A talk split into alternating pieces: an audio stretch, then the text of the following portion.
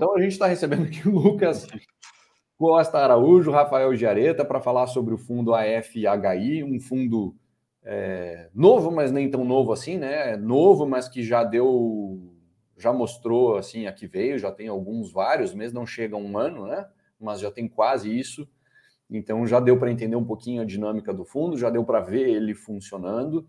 E a ideia hoje é, conversando diretamente com quem faz parte da gestão do fundo, entender um pouquinho a cabeça deles e o funcionamento da gestora. Tá? E aí, é, normalmente aqui a gente consegue extrair mais do que aquilo que está nos relatórios gerenciais e no, na documentação do fundo, porque a gente ouve uh, o próprio gestor falar, é sempre mais rica a comunicação. Rafael Lucas, Uh, deem um oi para a turma aí antes da gente já começar com, com as perguntas, cara. Bom, boa noite, Marcelo. Muito obrigado pelo convite. É um prazer falar contigo, conterrâneo, né? É, gente que sai lá do, do garrão do, do, do, do país para trabalhar no mercado financeiro não é fácil, né? Então é uma satisfação aí falar contigo, com, com todo mundo que está ouvindo, quem vai ouvir a live. Espero que a gente aproveite aí e desfrute. Boa noite, Marcelo. Obrigado pelo convite. Boa noite a, a todos que estão nos assistindo aqui. E estamos à disposição para tirar todas as dúvidas aí do, do pessoal, Marcelo. Maravilha, cara. Então vamos lá. É, como de, de costume aqui, eu, costumo, eu, eu gosto sempre de começar a conversa perguntando sobre a história é, do fundo, da gestora e de vocês, né? Para que a gente se situe e a partir daí a gente comece a entrar ali nos pormenores do fundo mesmo.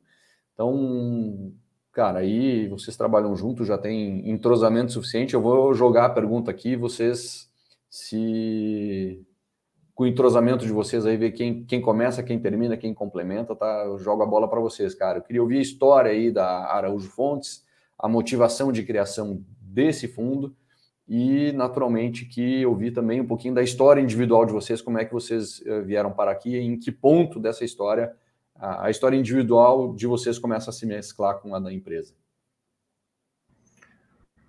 Perfeito, eu vou, vou começar aqui com a parte institucional, Marcelo. É, Araújo Fontes é, é um grupo que já vai completar 32 anos. É, do qual eu fiz parte há alguns anos atrás, ali como estagiário de direito, tá? Eu sou, sou advogado. É uma casa, uma casa focada né, no início ali da sua história em M&A, fusões e aquisições de empresas. Um mercado extremamente difícil, disputado. Uh, no, e, e, também fora, fora do eixo, né, no início ali. A gente não tinha escritório em São Paulo, em outras, em outras capitais, como tem hoje. É, então, uma, uma caminhada longa, difícil é, e com muita, com muita entrega. Né? Os sócios fundadores são Evaldo Fontes e Marcelo Araújo, daí o nome Araújo Fontes. E a casa foi se reinventando ao longo do tempo, é, mas durante toda essa caminhada, é, sempre, acho que um, uma coisa que se manteve na empresa foi realmente é, habilidades eh, diversas, né? multidisciplinariedade de toda, de toda a equipe. Então, a gente tem aqui hoje mais de 80 pessoas na casa, é, de diversas formações. Então, temos economistas, advogados, engenheiros, contadores, é, enfim, que trabalham uh, nas mais diversas áreas.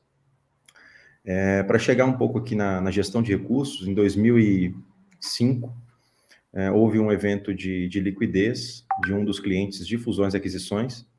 Isso é, isso é comum, né? O cliente passa toda a vida dele é, como sócio, acionista de uma companhia, e de repente se vê ali vendendo a empresa e recebendo um, um bom valor uh, pela, pela empresa, mas não sabe de fato ali como, como lidar com essa liquidez. Né?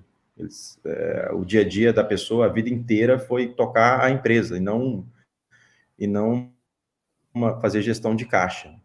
Então, foi uma demanda de um cliente, então houve ali contratação de diversos profissionais para a montagem é, da gestora, em 2005. Então, já estamos falando em mais de 16 anos como gestão de investimentos. e com foco uh, em crédito privado. Tá? Então, se a gente olhar ali os, os, principais fundos da casa, todos eles têm uma relação muito forte com crédito privado, inclusive a FHI, né? apesar de ser um fundo imobiliário, um fundo de CRI, um fundo de crédito. Então, o DNA da casa aí, um DNA de crédito.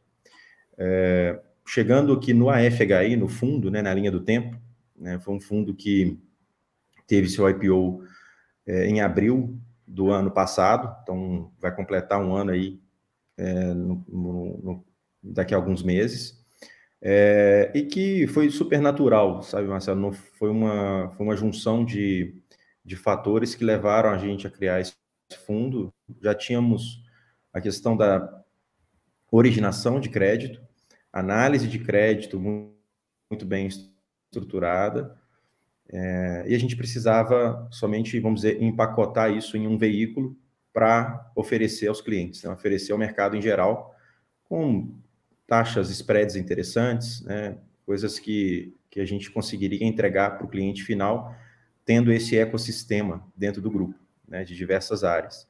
Então, aqui como exemplo, a área imobiliária do grupo, que não, que não se confunde com a gestão imobiliária, a área imobiliária que envolve sale-leaseback, BTS, enfim, várias operações no, na estrutura de capital das companhias, preparando-as para vender, essa área já existe há mais de 10 anos. É, então, é, isso, principalmente no Brasil, é algo muito relevante, né? O fator imobiliário nas companhias é algo muito relevante, talvez seja um dos fatores mais decisivos na hora de, se vender uma empresa, é, é, como equacionar a questão dos ativos reais. É, muitas vezes eles são é, de extrema importância para a companhia e de um valor, né, no valuation da companhia, um valor extremamente relevante. Então, a empresa já trabalhava com essa questão há muito tempo é, e decidimos então partir para a gestão imobiliária. É, eu, como falei, partindo aqui mais para a questão pessoal, né, apresentação pessoal, eu, eu entrei no grupo há muito tempo atrás, ali em 2000 e 2009, 2010, tá, como estagiário de direito, depois eu, eu saí para trilhar novos caminhos, fui é, diretor financeiro na área de construção civil, então, fornecimento para construção civil, obras de galpões, é, lojas, atacarejos, enfim, é, dentro, dessa, dentro dessa empresa. Eu venho de uma família de engenheiros também, mas eu, eu decidi trilhar o caminho do direito, um pouco, um pouco diferente. É, e, posteriormente, eu entrei no, no mercado financeiro ali em 2014, 15, é, através de distribuição de produtos, né? Agente autônomo de investimentos, que na época nem era uma coisa tão, é, tão é, conhecida, assim, do, do, do, mercado, né? Mas foi uma porta de entrada, assim, sensacional, é, de, de um aprendizado enorme, de um contato tete a tete com o cliente final, né? É, escolhendo os melhores produtos, criando relações de longo prazo, tem uma relação excelente com, com os clientes daquela época.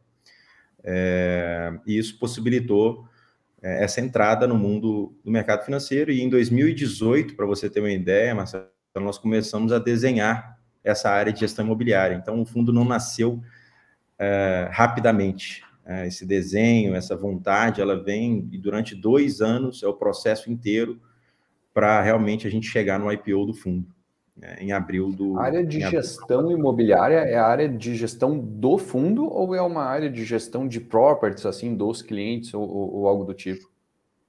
Não, a gente faz a gestão uh, do AFHI, tá? E, que são os fundos, vamos dizer, listados.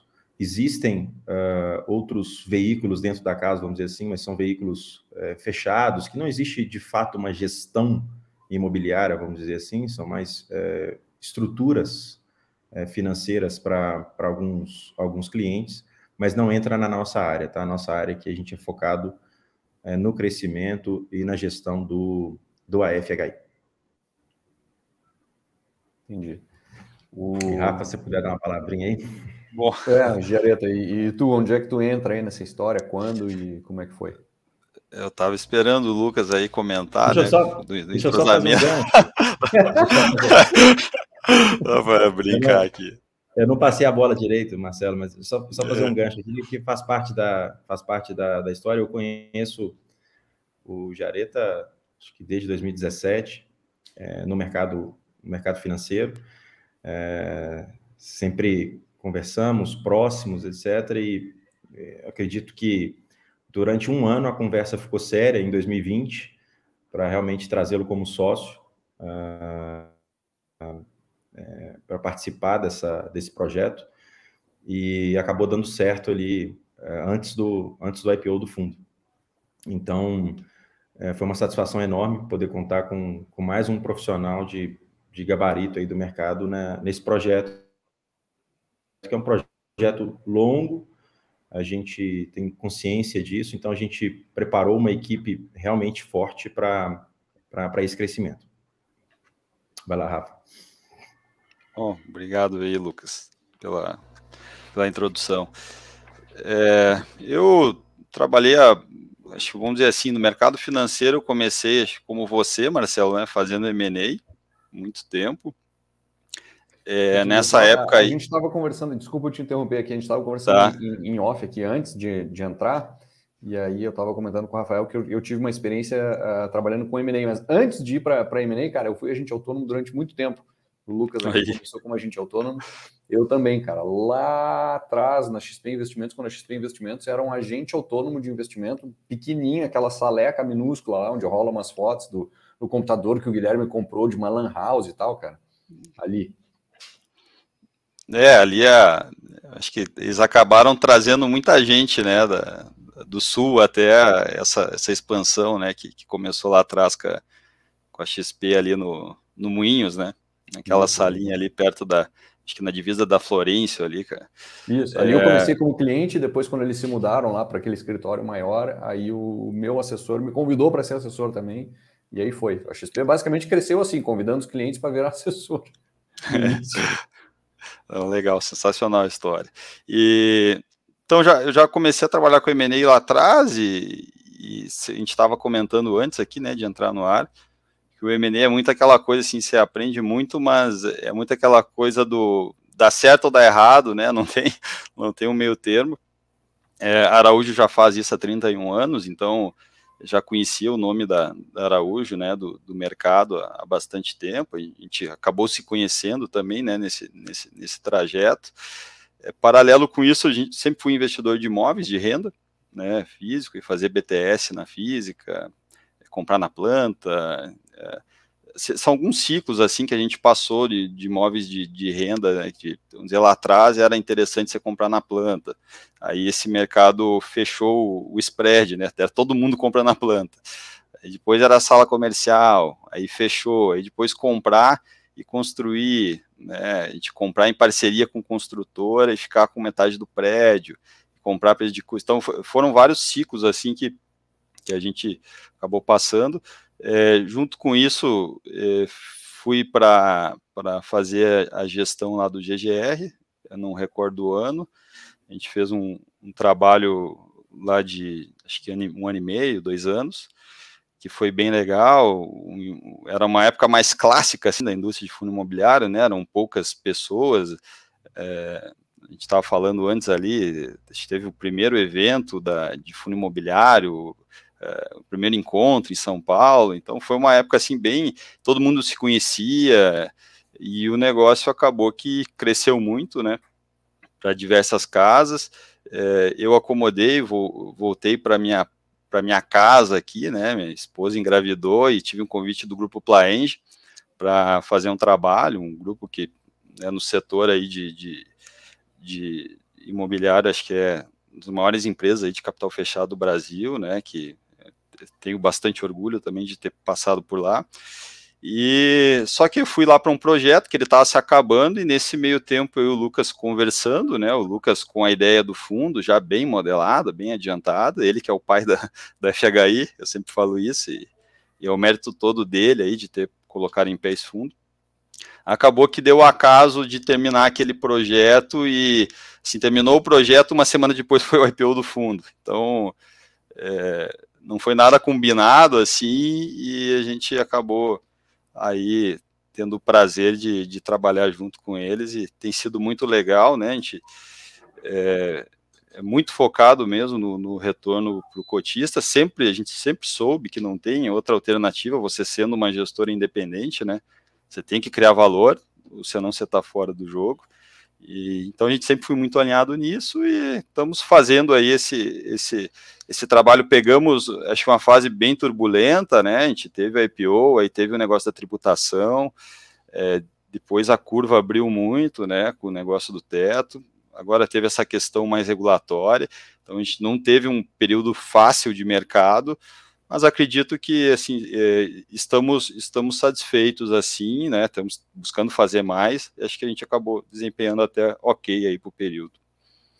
Não, tá, cara, até então a história é recente, mas até então tudo tudo no, no devido lugar, se não um pouco melhor até do que se, do que se esperava. É, Tu falou ali da, das dificuldades, a pedra do, do, do, caminho, uma pergunta que eu ia jogar um pouco mais para frente, mas já que está aqui a deixa, né? Lá no, no, no, prospecto do fundo, tinha lá o cenário macro no, no, no, estudo de viabilidade, né? E aí dizia lá no cenário macro, né? Baixa remuneração das aplicações financeiras indexadas ao CDI, substancial redução das taxas de juros, expectativa de inflação controlada, expectativa de recuperação da economia. Quer dizer, cara, não tiveram um dia de paz desde que vieram para o mercado e esse cenário aqui né, não aconteceu.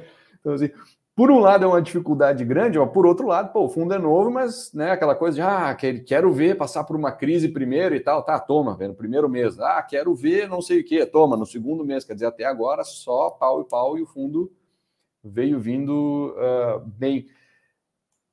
Esse cenário macro que estava pintado lá no, no, no no prospecto ter acontecido tão diferente é, gera alguma diferença substancial aí no, no, no, nas decisões que vocês tiveram que tomar?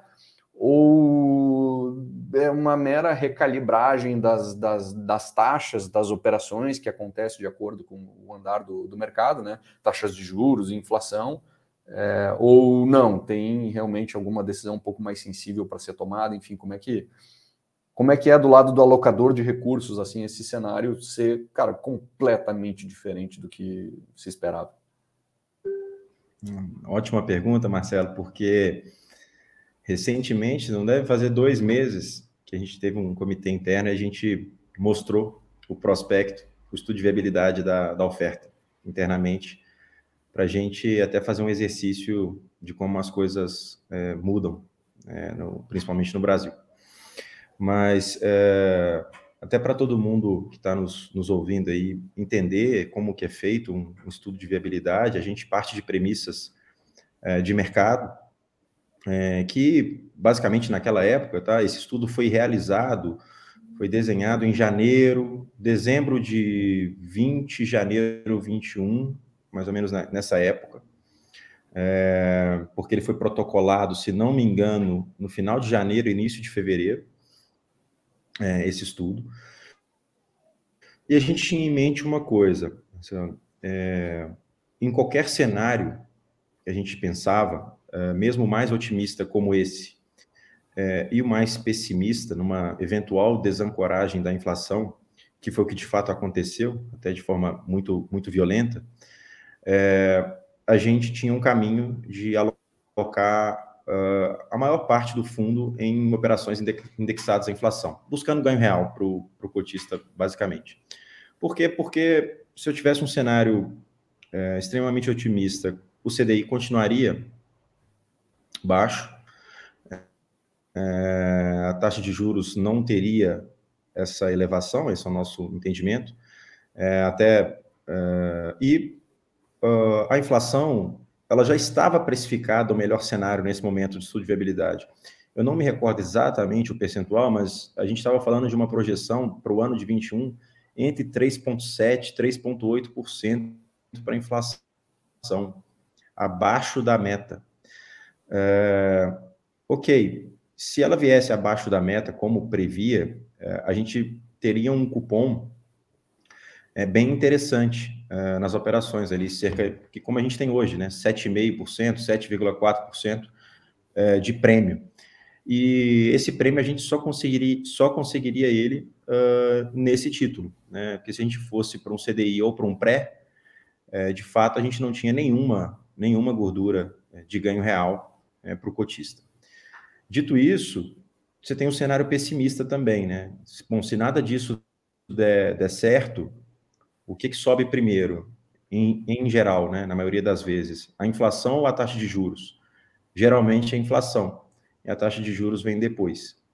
Uh, e o inverso também ocorre, né? A taxa de juros baixa, é, na maioria das vezes, após uma, um movimento é, para baixo da inflação e um movimento, vamos dizer, consistente é, de redução do índice.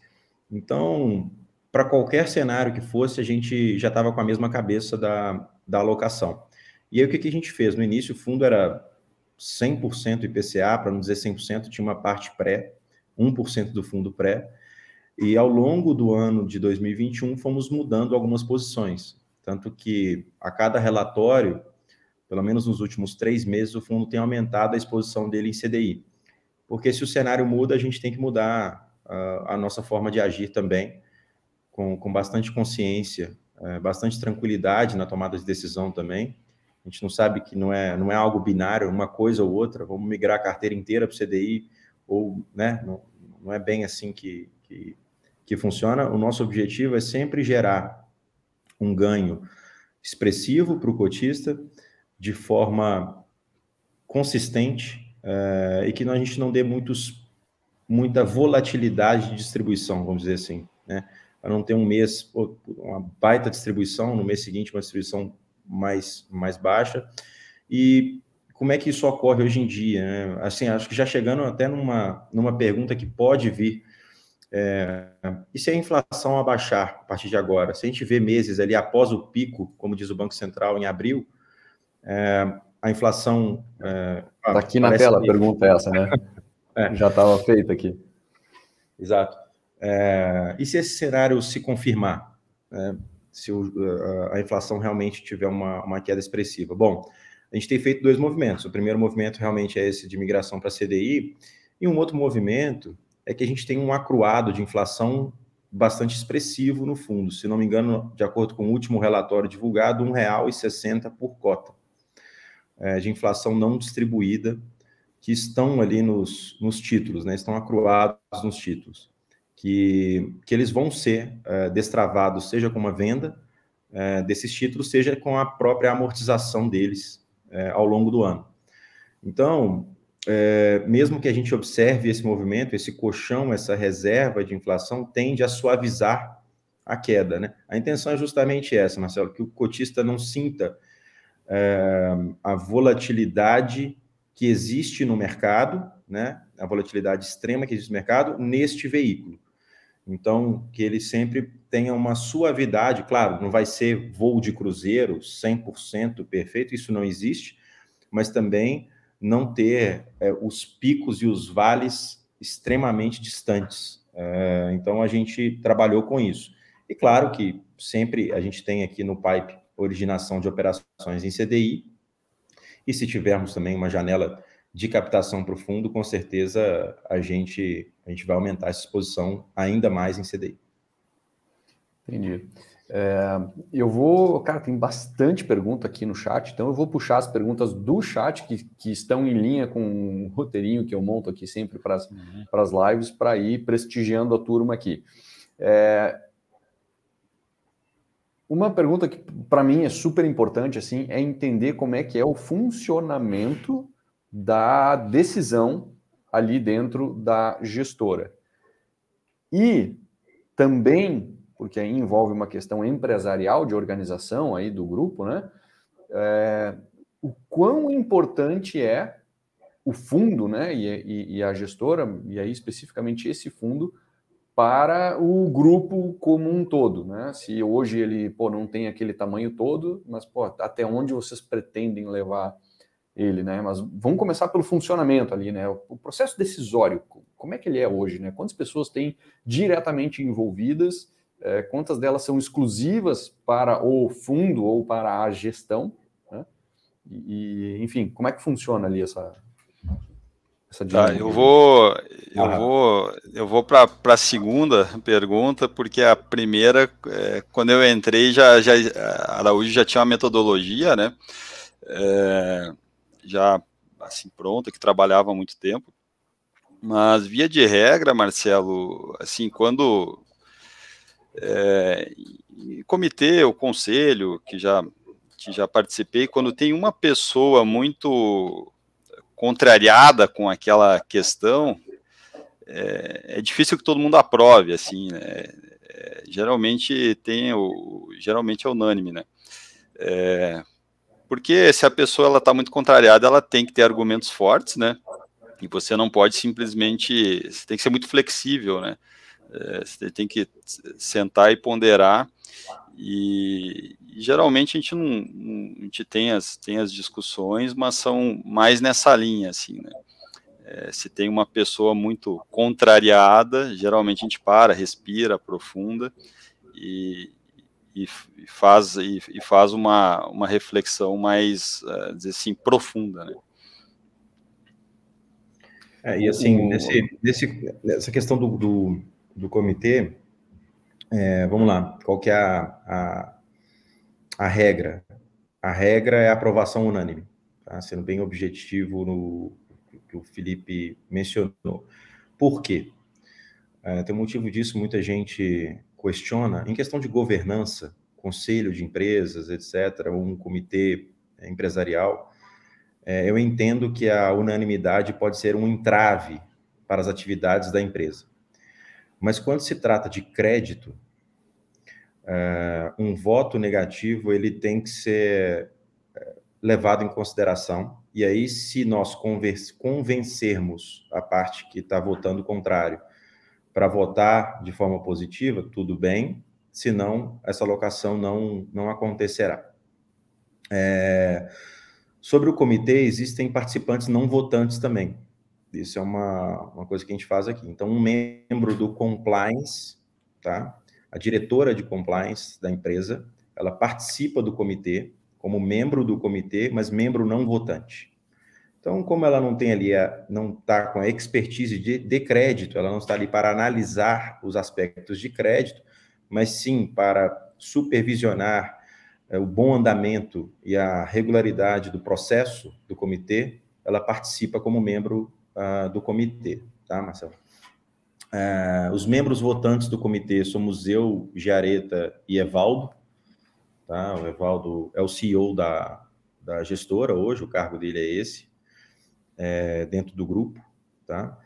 É, e sobre é, processos também de análise de crédito, a gente não participa só de comitês de alocação.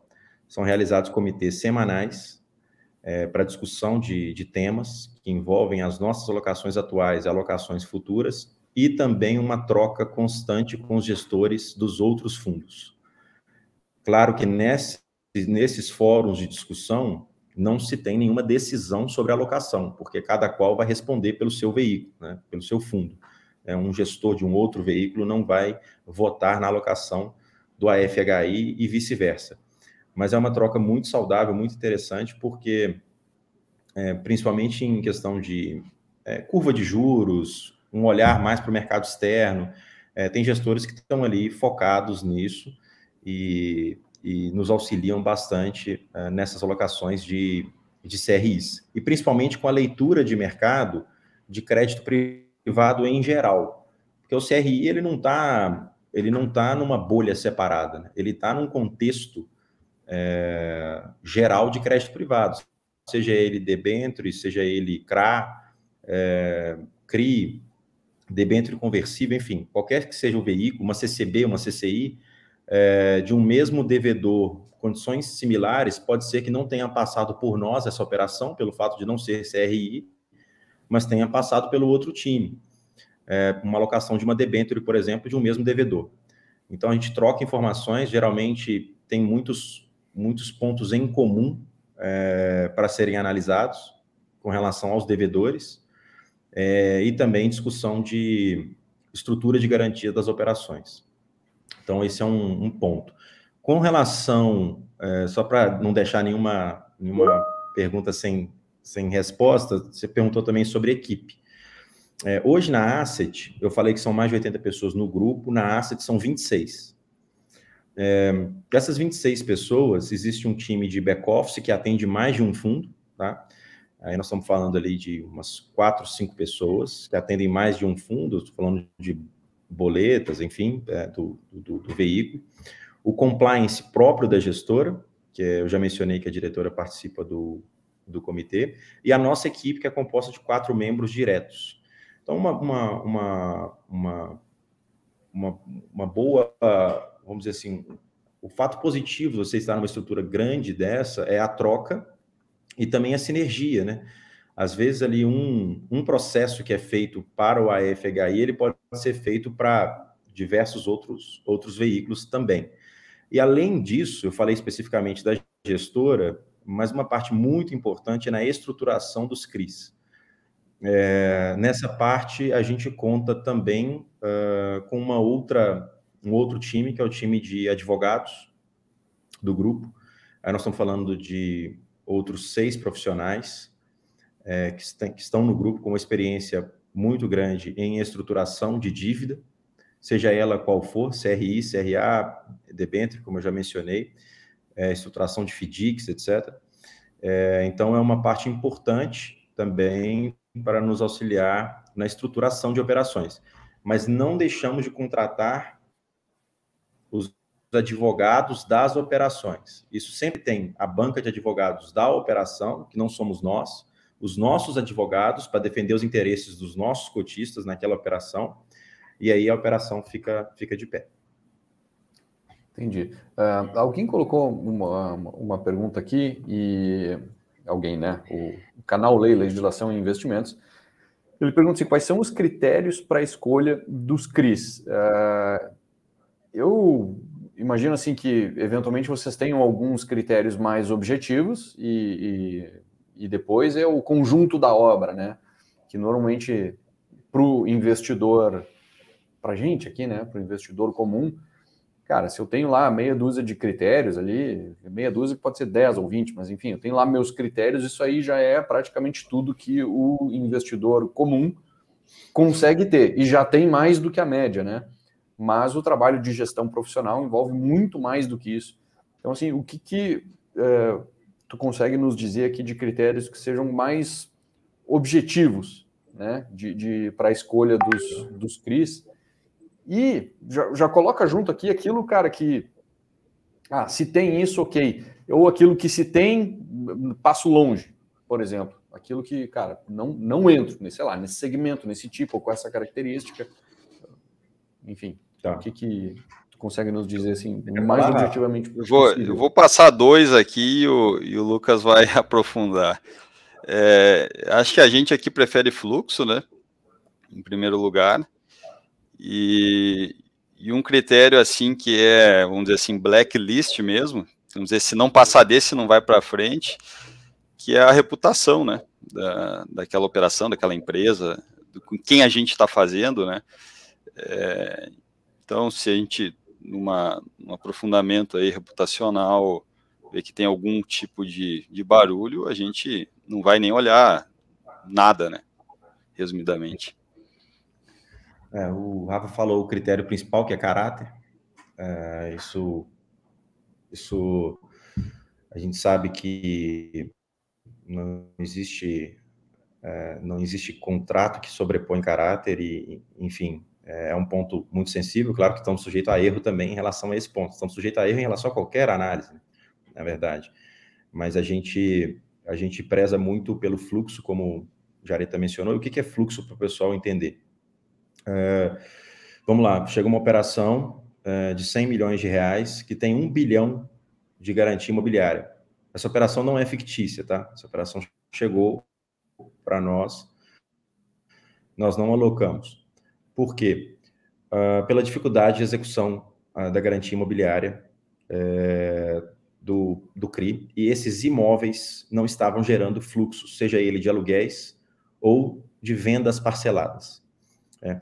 Então, o importante para nós não é o tamanho da garantia, né?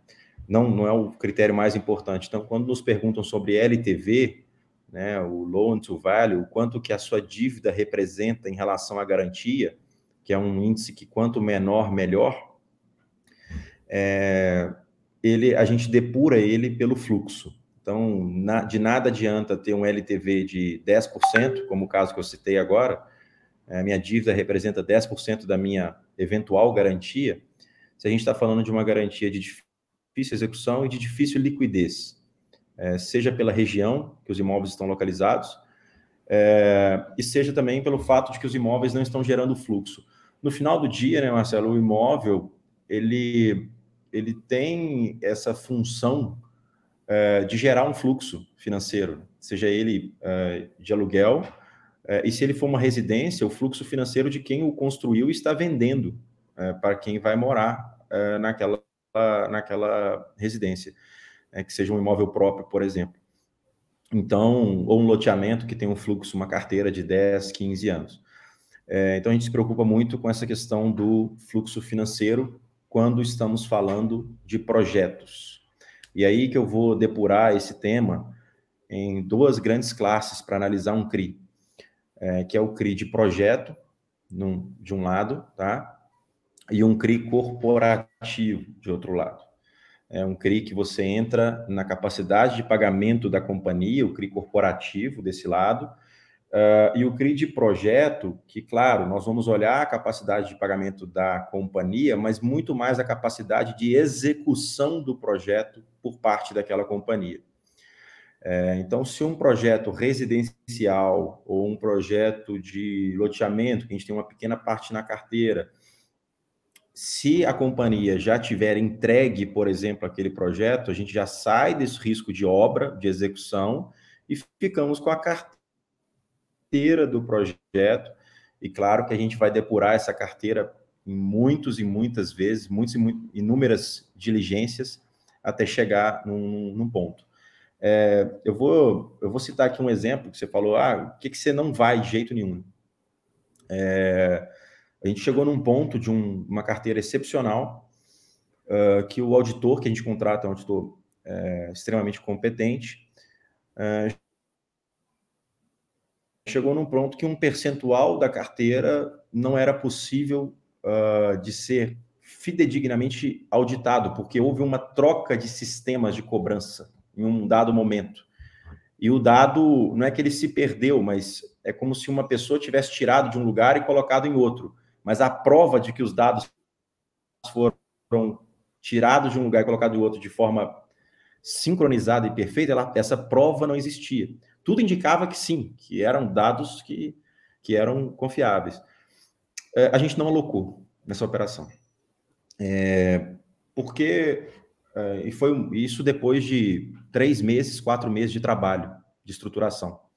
Então, não foi uma questão de caráter, não foi uma questão de nada, foi uma questão de, de controles internos uh, da empresa, em que o auditor não pôde afirmar 100%. Então, se eu tenho uma, uma, uma situação em que o auditor não confirma 100%, mas ele tem uma certeza menor do que essa do, do, número. A gente não aloca.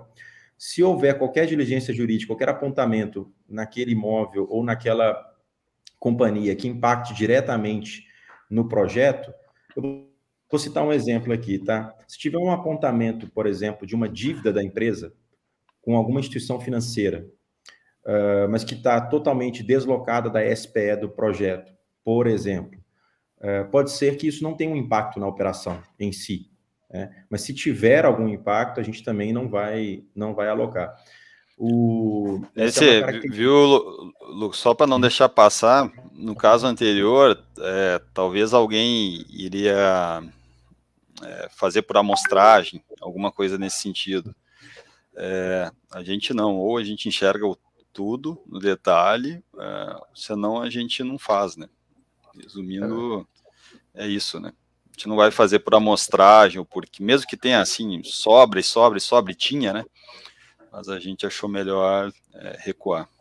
É, eu costumo dizer assim, os, os, melhores, os meus últimos melhores negócios que eu fiz foi os que eu não fiz, né? Foram aqueles que eu não fiz. Então, assim, é. quando tu trabalha com crédito, cara, o lugar mais seguro do dinheiro é o teu bolso, né? Então, deixa ele ali. que obrigação é essa que tu tem que tirar ele do bolso? Né? Não, deixa ele quietinho ali, só vai na boa mesmo.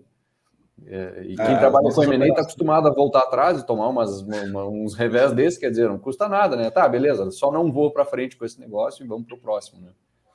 E podemos até ajudar, eventualmente, esse cliente a, a, achar um outro bolso fora do mercado financeiro, por exemplo, num, é, numa outra estrutura de banco, por exemplo, mercado financeiro que eu digo de gestão, tá? Gestão de investimento. Mas a gente pode arrumar uma outra solução, um desconto desses recebíveis com o FDIC. É, mas, assim, no nosso fundo, a gente não, não vai alocar esse tipo de, de, de operação, mesmo que tenha um incremento de, de taxa. Não é essa a questão, né? não é pagar mais caro é, porque tem algum erro ali é, dentro, da, dentro da operação. Então, essa é um pouco da nossa cabeça. E só para dar um pouco de número, a gente analisou mais de 80 operações em 2021 é, e alocamos ao longo do ano ali em cerca de é, 15 operações. Então, é um número bem reduzido de operações frente. A gente fala muito mais não do que sim. Né?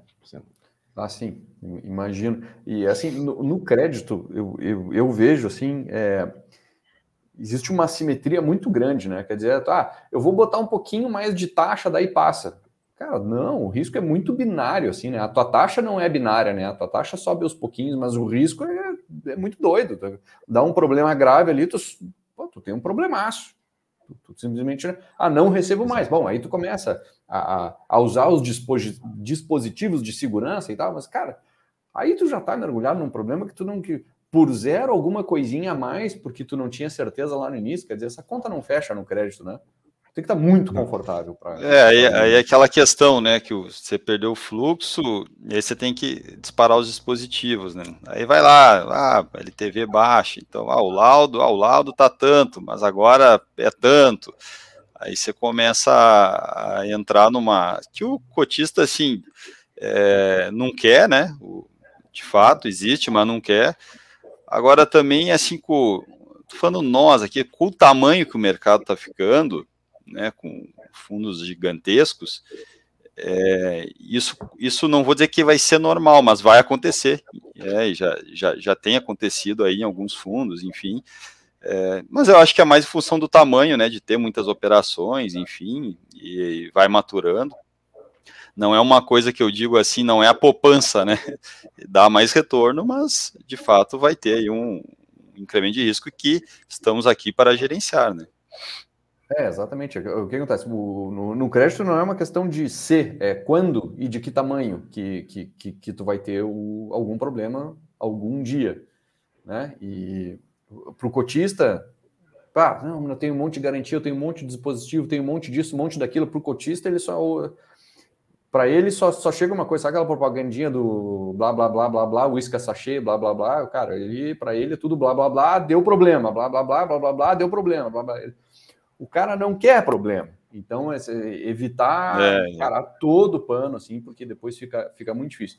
Aí nessa linha, cara, vocês têm uma é, concentração bem relevante em um devedor, não em um CRI, porque aí existe inclusive uma, um limite é, regulamentar, né? Não pode ter mais de 10% da carteira num, num, único CRI. Aí é numa única série, mas tu pega aquele CRI, divide em várias séries e tu vai, né? Vamos ao passa fácil ali daqueles 10%.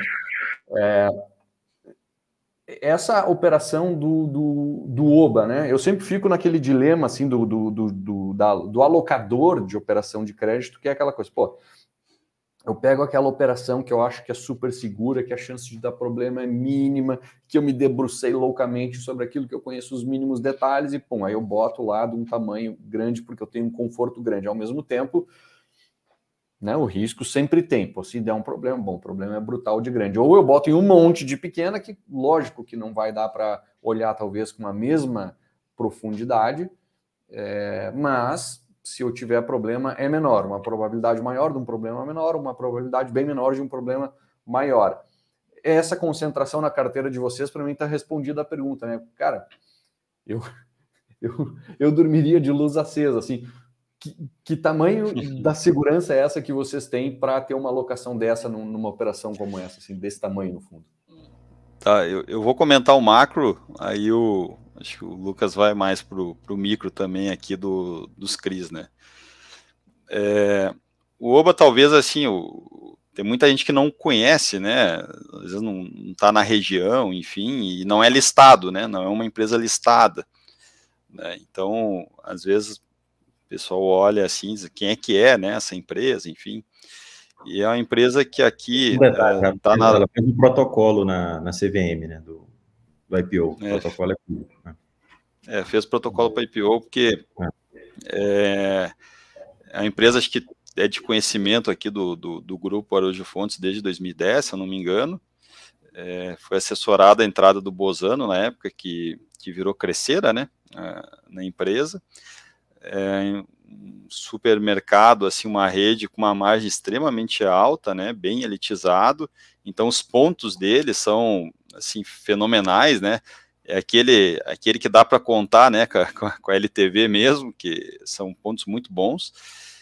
É, e como a gente tem assim um amplo conhecimento né, do controlador e das operações, é, veio essa demanda, foi um, foram, foi, foram três CRIs, quatro CRIs, né, é, que a gente não tinha capacidade para tomar tudo, então a gente inclusive na primária dividiu com outras três casas, hoje já tem, se não me engano, cinco casas, né, que tem esse CRI, é um CRI extremamente líquido, né, demandado, toda semana alguém quer comprar, mesmo que a curva abriu, né, é um nome que para o mercado, pro mercado financeiro é muito bom, né, assim, quem está no mercado financeiro conhece a empresa sabe que é muito bom, e, e aí eu vou deixar o Lucas colocar os detalhes aí da, da operação, como é que a gente montou, foi, foi, foi muito bem pensada, né, demoramos, assim, fomos rápidos, mas uh, pensando muito em como fazer, é, e a estrutura dela é, é bastante sólida, assim, e, e, dormimos tranquilo, resumindo.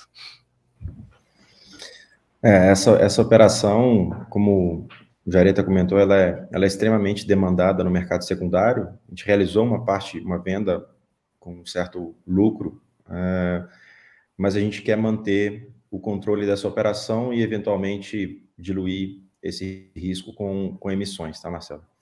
se é que existe esse risco, é, assim, existe o, o risco é, formal, né? Se você for ver como qualquer aula de, de, de, risco, a concentração, com certeza, ela aumenta o risco, né? Então, de fato, só que lá no início, a gente tomou a decisão de concentrar.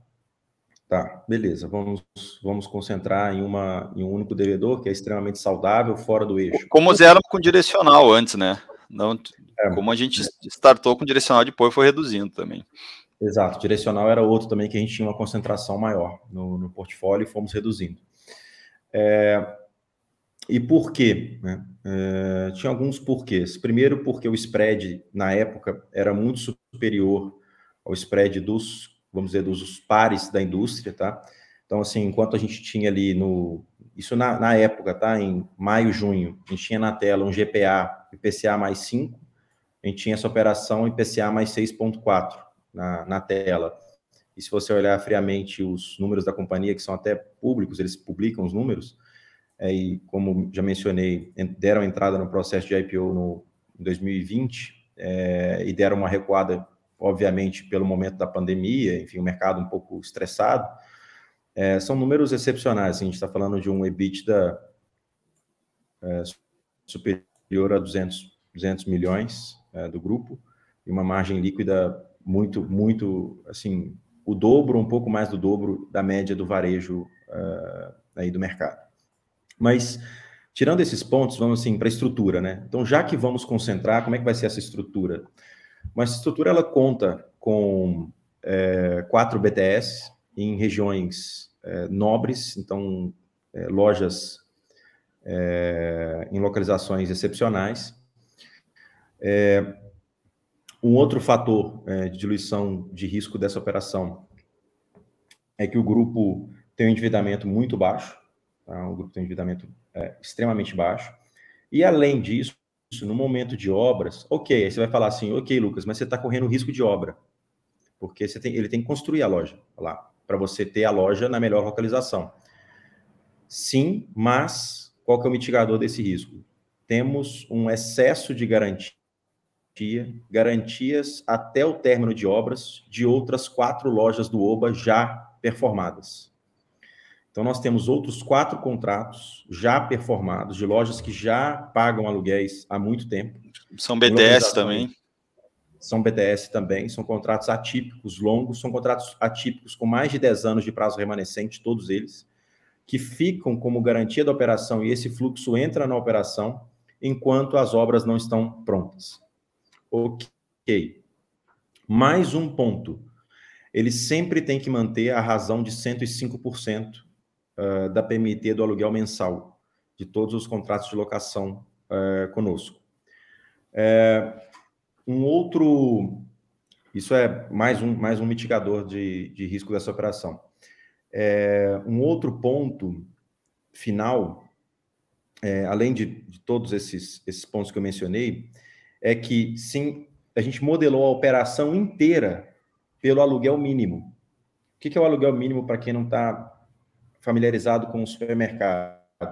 O supermercado, geralmente, o contrato de BTS dele prevê um aluguel mínimo mensal, vamos lá, 100 mil reais, ou um percentual sobre as vendas, o que for maior.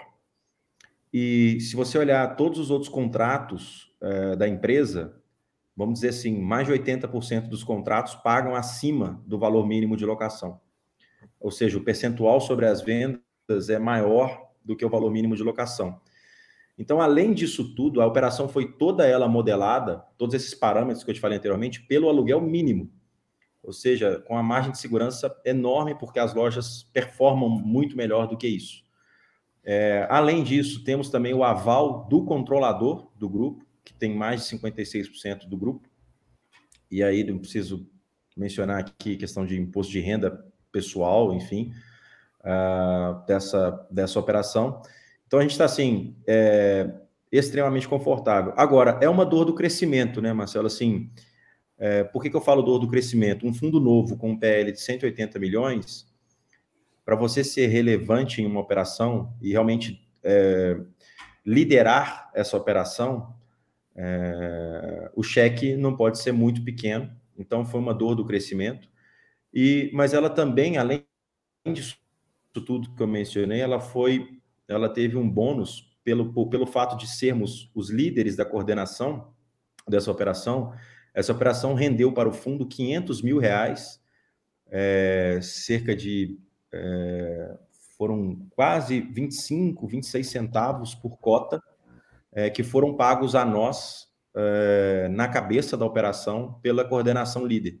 Então, foi pago ao fundo. Tá? Isso é um ponto importante. A gente não tem nenhuma remuneração aqui, enquanto gestores, a não ser a taxa de gestão e performance, se houver. Então, pelo fato de termos coordenado e outras três casas entraram na operação, a remunera essa remuneração de coordenação ela foi exclusivamente para o AFHI, apesar de ter outras casas aplicando nessa mesma operação. Então, dito isso, assim, a gente não conseguiria todos esses benefícios se de fato não estivéssemos liderando a, a operação, tá? a estrutura do zero, e, e, é realmente uma dor de crescimento que, que eu acho que com o passar do tempo ela vai, é, ela vai, vai haver a diluição desse, desse devedor. Tá? Mas, assim, estamos extremamente confortáveis, principalmente com os novos números que a companhia é, divulgou. Maravilha. Bom, aí eu vou, eu vou engatar uma, uma, uma pergunta do Marcos aqui. É qual a estratégia da gestão para aumentar o fundo e, por consequência, melhorar a liquidez e né, diminuir, atenuar as dores do crescimento, né? E, das, das, concentrações que vem com isso. Ah, boa, boa pergunta aí, Marcos. Muito obrigado. É, a gente, como estamos aqui no mercado, obviamente a gente quer crescer e ser relevante porque acreditamos que com isso a gente tem benefícios, né, também para o nosso coisa. Não é meramente por crescer e estar tá posicionado entre os maiores. A gente quer que isso seja de forma é, saudável, relevante, mas em primeiro lugar tem que ter retorno para o nosso cotista, né? Tanto ele liquidez como e, e, obviamente que a gente tem mapeado isso, né? É, a gente tem performado bem é, no secundário, mas é uma, é uma coisa assim, Marcelo, a, a, janela ainda, né, vamos dizer assim, janela de mercado inteiro, a gente vê alguns movimentos, mas o DI, né, a gente teve uma marcação aí no valor patrimonial, porque os DIs aí desde dezembro vieram subindo, então ainda o mercado ele tá, é, não tá, não tá escancarado para ninguém, né, obviamente tem para alguns fundos que já são mais antigos, tem ágio e tal, tudo bem, uh, para nós, a gente acha que, que, temos um trabalho ainda que estamos fazendo de mudar a carteira, né? Mas eventualmente, algum momento que a gente vê que, que tem esse, esse benefício sem, sem, sem, vamos dizer assim, sem turbulência, né? A gente vai tentar crescer, sim, acho que todo mundo pensa nisso, está na pauta, mas não será a qualquer custo, é isso que eu quero dizer, né? Tem que, sim, tem é, que ter uma. Eu, eu, eu tenho que passar pelo aqueles checkpoints básicos aqui de uma conversa uhum. com, com o gestor de fundo de CRI, que é sobre as emissões abaixo do valor patrimonial, e aí, como a gente está avançado um pouquinho no tempo aqui, vocês já se manifestaram ah, tá. publicamente e até no relatório gerencial sobre isso, uh, dizendo que não, não pretendem fazer emissão abaixo do valor uh, patrimonial. Então, beleza, ponto pacífico isso aí. Uh, a nova implicância dos cotistas, sabe? É o mercado mais vigiado da, eu acho que, que se tem notícia aí no mundo. A nova implicância com as taxas de emissão, né? E aí a minha pergunta é, vocês, uma próxima emissão, a ideia de vocês é ir para uma 400, que via de regra é mais cara, ou para uma 476, que via de regra consegue ser mais barata. Vocês já têm isso definido ou, cara, quando tiver janela nós vamos ver? Não, a gente não tem, não tem definição assim de, de, de 400 ou 476. É, tem é, é aí aquela é aquele conjunto de coisas, né? A gente quer fazer o mais barato sempre, o mais, mas tem que ser o mais eficiente também, né? É, a gente está inserido numa indústria que, que as pessoas precisam ser remuneradas também, né? No, no, no meio dela, senão a pessoa tem um negócio lá, ela emprega pessoas, então ela precisa ganhar né, a, empresa em si. Então a gente tem que achar um equilíbrio quanto a isso, é, mas de fato, assim, é, tem que tá, estar tá encaixado naquilo que a gente acredita que é benefício para o cotista final, que fica no fundo, que a gente quer fidelizar, que quer que esteja sempre, estejam sempre com a gente, né?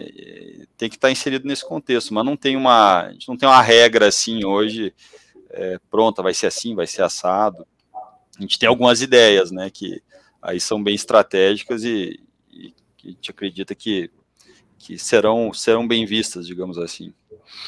Entendi. É isso, né, é, Lucas? Sim, é, é isso. E, e, e sobre a, a 400 ser mais caro, e, e obviamente é, é, ela tem um benefício de atingir mais pessoas do conhecimento do fundo, né, ter o conhecimento do fundo, e esse atingimento de mais pessoas, ele ele custa é, para quem está ali na ponta final vendendo. Eu já fui agente autônomo também, né? Assim, para deixar claro, o senhor também, né, Marcelo? É, existe, existe um trabalho por trás aí que deve ser valorizado também, mas um ponto pacífico entre nós é que quem vai pagar essa conta, quem né, eventualmente vai, não pode ser o cotista atual que não quer entrar na oferta. Né? Então, se o cotista atual não quer entrar na oferta, ele não vai, vamos dizer, pagar para quem está entrando. Né? Esse é um ponto pacífico entre nós. É, e sobre 476 também, acho que a gente, a gente tem um, um, ponto aqui de crescer um pouco mais a base, tá? É, por uma 400, isso pesa por um lado, pode ser 476 também, pode, um, um, para alguma oportunidade de um CRI ou de CRIs um pouco mais rápidos ali, né? Fazer uma emissão mais rápida, um processo mais, mais, mais rápido ali, mais simples. É, mas as, eu, o que eu posso dizer é que as duas coisas estão na pauta. A gente não, não, não, não tem uma definição de agora se vai ser uma 400 ou uma 476. A questão do VP já está pacífico também. A gente não vai fazer emissão abaixo do valor patrimonial do fundo. Só, só, um ponto, Marcelo. O que, que a gente faz? Assim, a gente é muito focado no produto, né?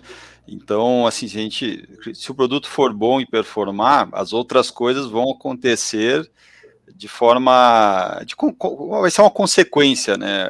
Vão vir. A gente é muito focado no produto. Então, o que a gente tem feito? Assim, A gente tem estruturações, tem crise na casa, em outros fundos, tem parceiros, é, não é aquela coisa de, de, faca no pescoço, não, é tudo que, que a gente estruturou e deixou num lugar, então a gente pode comprar uma parte de volta por isso. Tá? É, então a gente tem feito isso e de, talvez no fundo agora, né, tendo algum tipo de liquidez, a gente já vai fazendo isso. Então a gente vai melhorando o produto e planejando que se um dia, né, ocorrer isso, é, já vai, a gente vai, já vai estar tá com o pescador fala, né, com as iscas na água, né, para trazer esses peixes para dentro do fundo. Mas entre uma então, coisa assim, e é outra, Marcelo, a gente está com uma parte aqui estratégica um pouco diferente, tá? A gente, obviamente, não pode compartilhar, mas acho que o mercado vai, vai achar interessante, sendo 400 ou 475.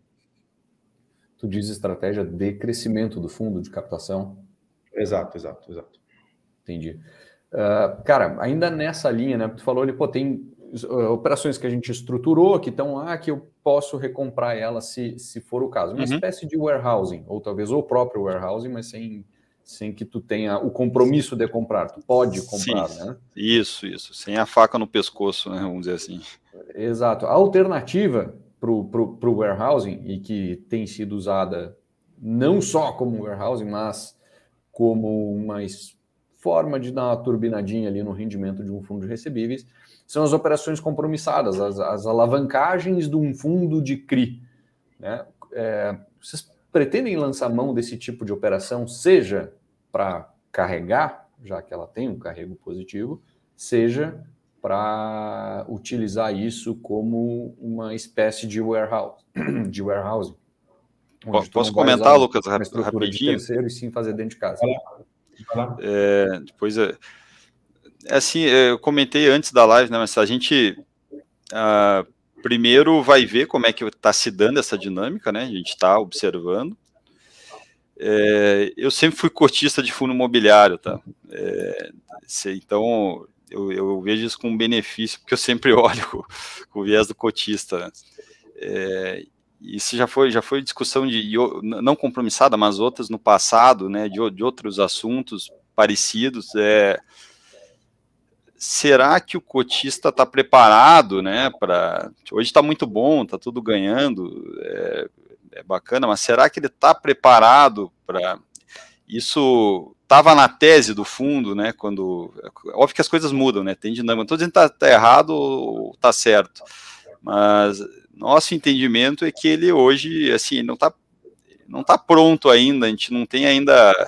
Então a gente vai esperar, né? O mercado próprio vai se educando e a gente vai ficar olhando, né, assim como isso se desenvolve, mas no curto prazo, assim, a gente não é uma coisa que entra na nossa pauta, né, a gente prefere fazendo a moda antiga, digamos assim, né, essa, essa questão, mas obviamente nada, nada, se fizéssemos, daríamos toda a transparência do mundo, né, o que estamos fazendo, aqui taxas, onde está o ganho, onde está o risco, é, que eu acho que é o mínimo que a gente pode fazer pelo, pelo nosso cotista, né?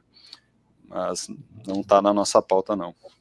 É o que a gente Legal. prefere fazer hoje é o warehouse sem a, a faca no, no pescoço. Né? Se você fazer uma analogia, uma compromissada seria um canivete no pescoço, um pouquinho menor, mas, mas teria ali. É, um... cara, é uma ampulheta que tu virou, né? Quando, quando a arinha terminar de Exatamente. cair, tu tem que fazer algo a respeito. É, a gente já teve, né, há um, há um tempo atrás, aqui no Brasil, uns 5, 6 anos, é, várias empresas AAA que, né, que eram AAA e tal, que esfarelou, né? Tem várias.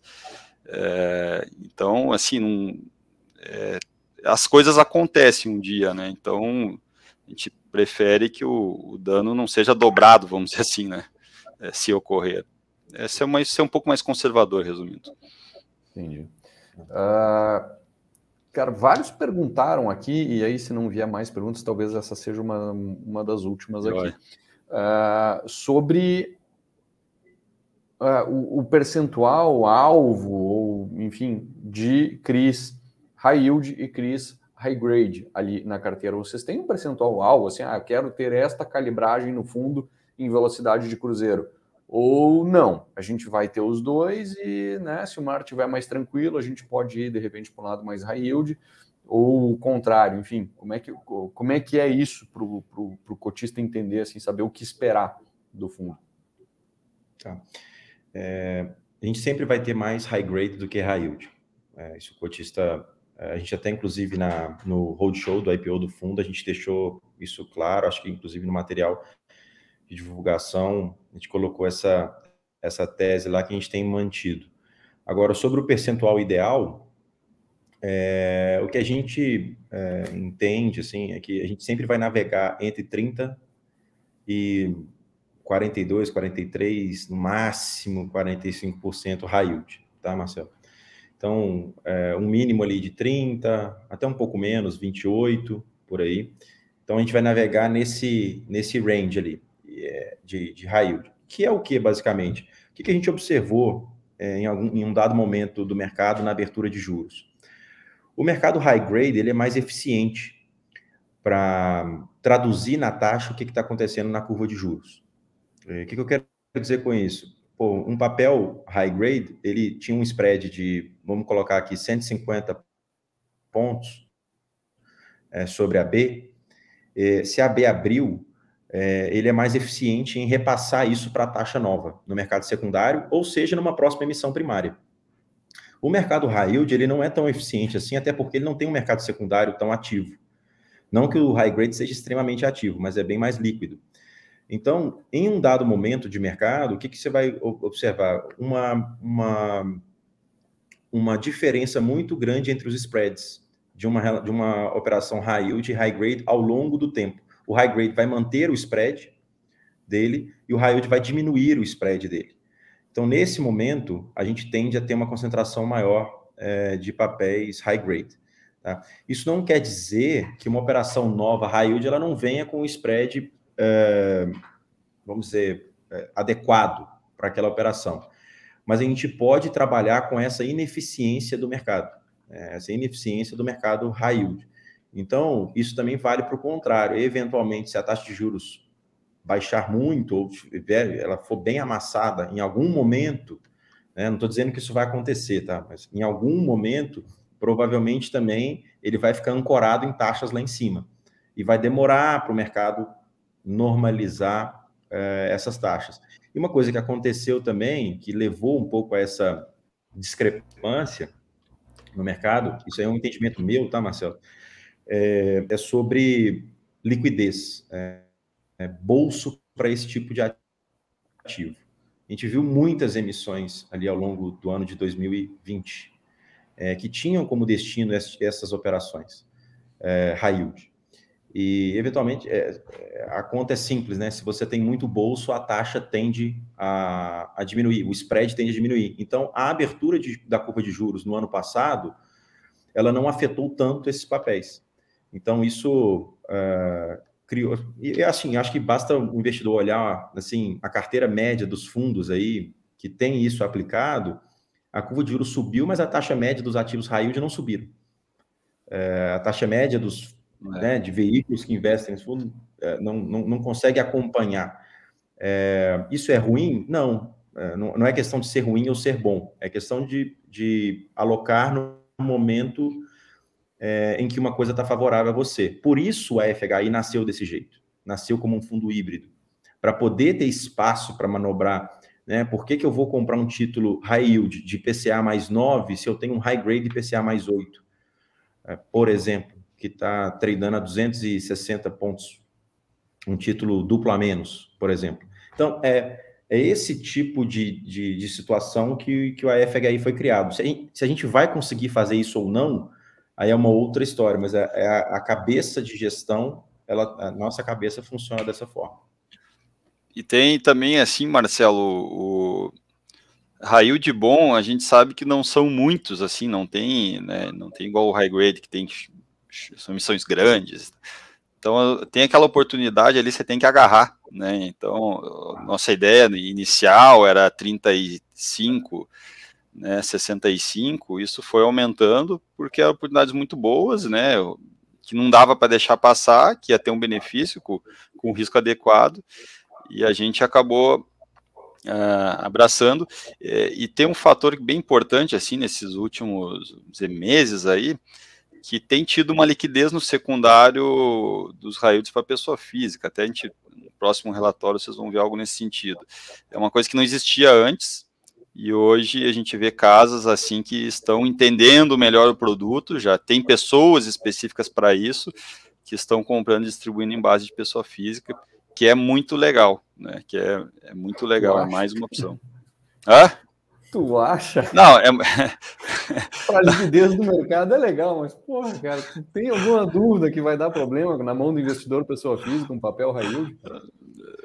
É, mas uma. É, aí. aí aqui eu, eu, eu, eu, eu, essa aqui, cara. É, é, é, o que eu sempre digo, né? O maior risco é o você entender o que você está fazendo, né?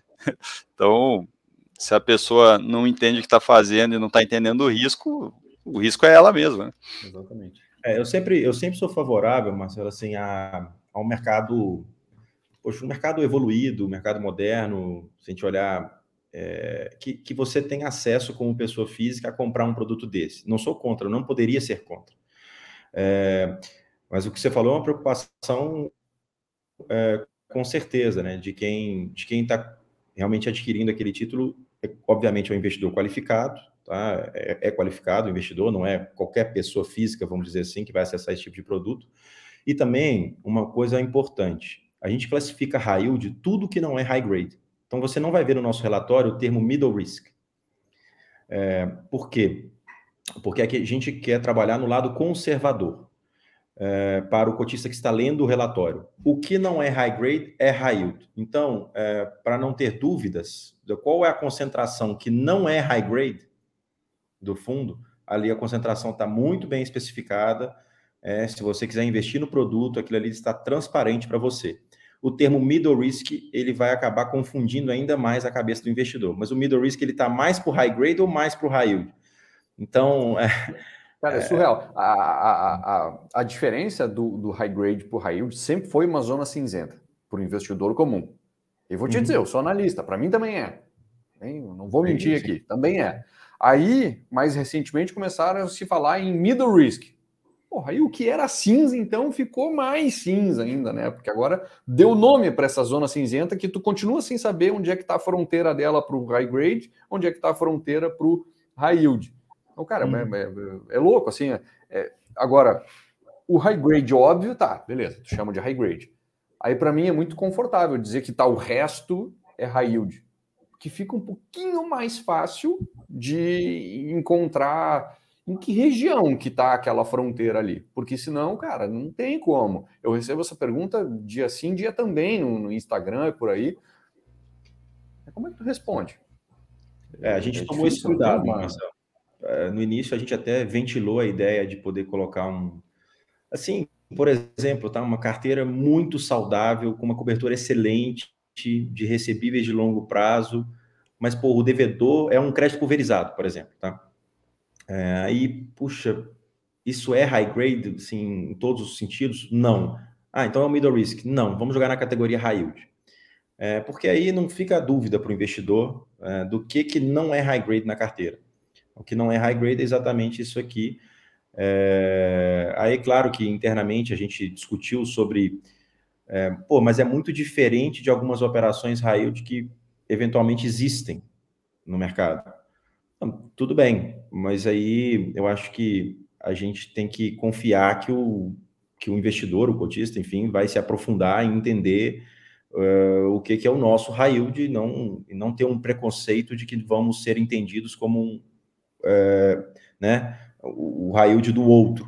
Uh, então, esse é o nosso high yield, a forma como a gente trabalha uma operação com mais taxa, e o investidor tem todas as informações, transparência, é o que a gente sempre tenta é, colocar no relatório, exatamente tudo o que é público pode se tornar público, tudo, tudo, tudo, está lá no relatório.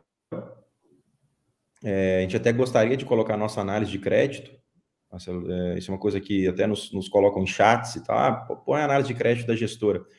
É, a questão é que a nossa análise de crédito ela, ela entra em detalhes que não são públicos. Né? Por exemplo, o imposto de renda da pessoa física do, do sócio, por exemplo.